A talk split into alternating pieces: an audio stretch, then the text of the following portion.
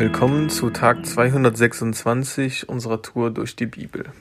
Ich bin Joe und lese uns heute Johannes 2, die Verse 13 bis 22.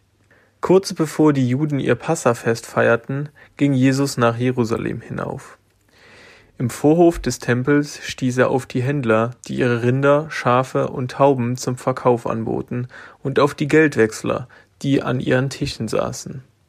Da machte er sich aus Stricken eine Peitsche und trieb sie alle mit ihren Schafen und Rindern aus dem Tempelbezirk hinaus.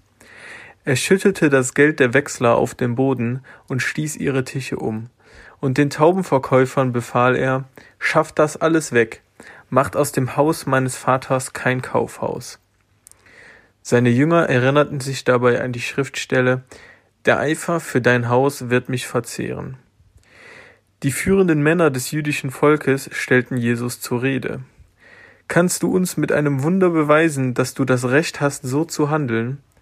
Jesus gab ihnen zur Antwort, Reiß diesen Tempel ab, und ich werde ihn in drei Tagen wieder aufbauen. Wie? entgegneten sie. 46 Jahre lang wurde an diesem Tempel gebaut, und du willst ihn in drei Tagen wieder aufbauen.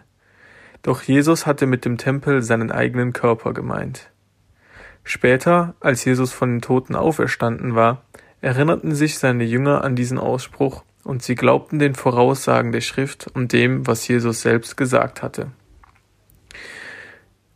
Das ist das erste Mal, dass wir in der Bibel davon lesen, dass ein Körper ein Tempel ist. Jesus spricht von seinem Körper als Tempel Gottes. In 1. Korinther 6, Vers 19 schreibt Paulus, Habt ihr denn vergessen, dass euer Körper ein Tempel des Heiligen Geistes ist? Der Geist, den Gott euch gegeben hat, wohnt in euch, und ihr gehört nicht mehr euch selbst. Auch unser Körper ist also ein Tempel, ein Ort, an dem Gott wohnt. Wir lesen in den Versen 15 und 16, dass Jesus hier keine halben Sachen macht. Er überlegt nicht, ob man vielleicht einen abgetrennten Marktplatz im Tempelbezirk bauen könnte, damit die Händler Geld verdienen können, aber die Tempelbesucher vielleicht nicht zu sehr gestört werden. Nein, er nimmt ein paar Stricke, er macht sich eine Peitsche und treibt Mensch und Tier hinaus, schmeißt alles um, was in den Tempel nicht hingehört. Der Tempel ist der Ort, an dem Gott wohnt und wo Menschen hinkommen, um Gott zu begegnen. Da ist kein Platz für Händler und Geldwechsler, die Ware verkaufen und Geld verdienen wollen.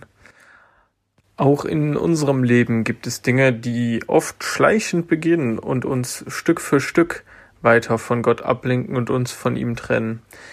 Ich bin mir sicher, die Händler sind nicht alle an einem Tag plötzlich im Vorhof des Tempels aufgetaucht und alle Tempelbesucher haben sich gedacht, ja gut, dann sind jetzt hier im Vorhof des Tempels also Händler und Geldwechsler und Vieh und das ist jetzt halt eben so. Wahrscheinlich hat einfach nur irgendwann einer, äh, ein Händler gedacht, dass das wohl eine schlaue Idee wäre, seinen Stand da aufzubauen, weil da ja so viele Leute vorbeikommen, viel Laufpublikum. Und Stück für Stück sind neue Händler dazugekommen und die Hemmschwelle ist immer weiter gesunken. Und genauso ist es auch mit Dingen in unserem Leben, die uns von Gott trennen. Ich persönlich habe mir bei meiner ersten Zigarette bestimmt nicht gedacht, so, ciao Gott, ich fange jetzt an zu rauchen, also dazwischen uns, das ist jetzt, also das geht nicht mehr. Und am Anfang habe ich auch gar nicht gemerkt, dass mich das von Gott wegbringt. Ich habe in den sieben Jahren, in denen ich geraucht habe, auch richtig starke Dinge mit Gott erlebt. Und ich habe auch versucht, Gott die Ehre zu geben. Aber schlechte Gewohnheiten kommen schleichend und breiten sich auch schleichend immer weiter aus. Irgendwann war dann der Punkt, wo ich dann vor dem Gottesdienst noch schnell an der Rauchen gegangen bin. Dann bin ich irgendwann nach dem Lobpreisblock nochmal schnell raus einer Rauchen gegangen, zum Runterkommen. Habe ich halt die ersten zehn Minuten der Predigt verpasst. Was soll's. Irgendwann wusste ich aber auch, dass mich das von Gott wegbringt. Aber ich habe mich gewehrt, etwas zu ändern. Zu schwer, zu anstrengend, ich kann eh nicht aufhören, ist ja auch nicht so schlimm, waren so Gedanken. Aber als ich dann irgendwann endlich die Entscheidung getroffen habe, aufzuhören, da war es gar nicht so schwer, weil Gott da war. Und seitdem ist meine Beziehung zu ihm nochmal so viel mehr gewachsen, als in all den Jahren, in denen ich mich gewehrt habe, reinen Tisch zu machen. Unser Körper ist der Ort, an dem Gott wohnt. Unser Leben soll Gott ehren. Was sind Dinge oder Angewohnheiten in deinem Leben, die dich von Gott trennen? Was hält dich davon ab, Zeit mit Gott zu verbringen oder ihm zu dienen? Überleg nicht, wie du diese Dinge besser in dein Leben integrieren kannst, sondern schmeiß sie einfach raus. Heute ist ein guter Tag für einen guten Tag. Lass sein Wort in deinem Alltag praktisch werden.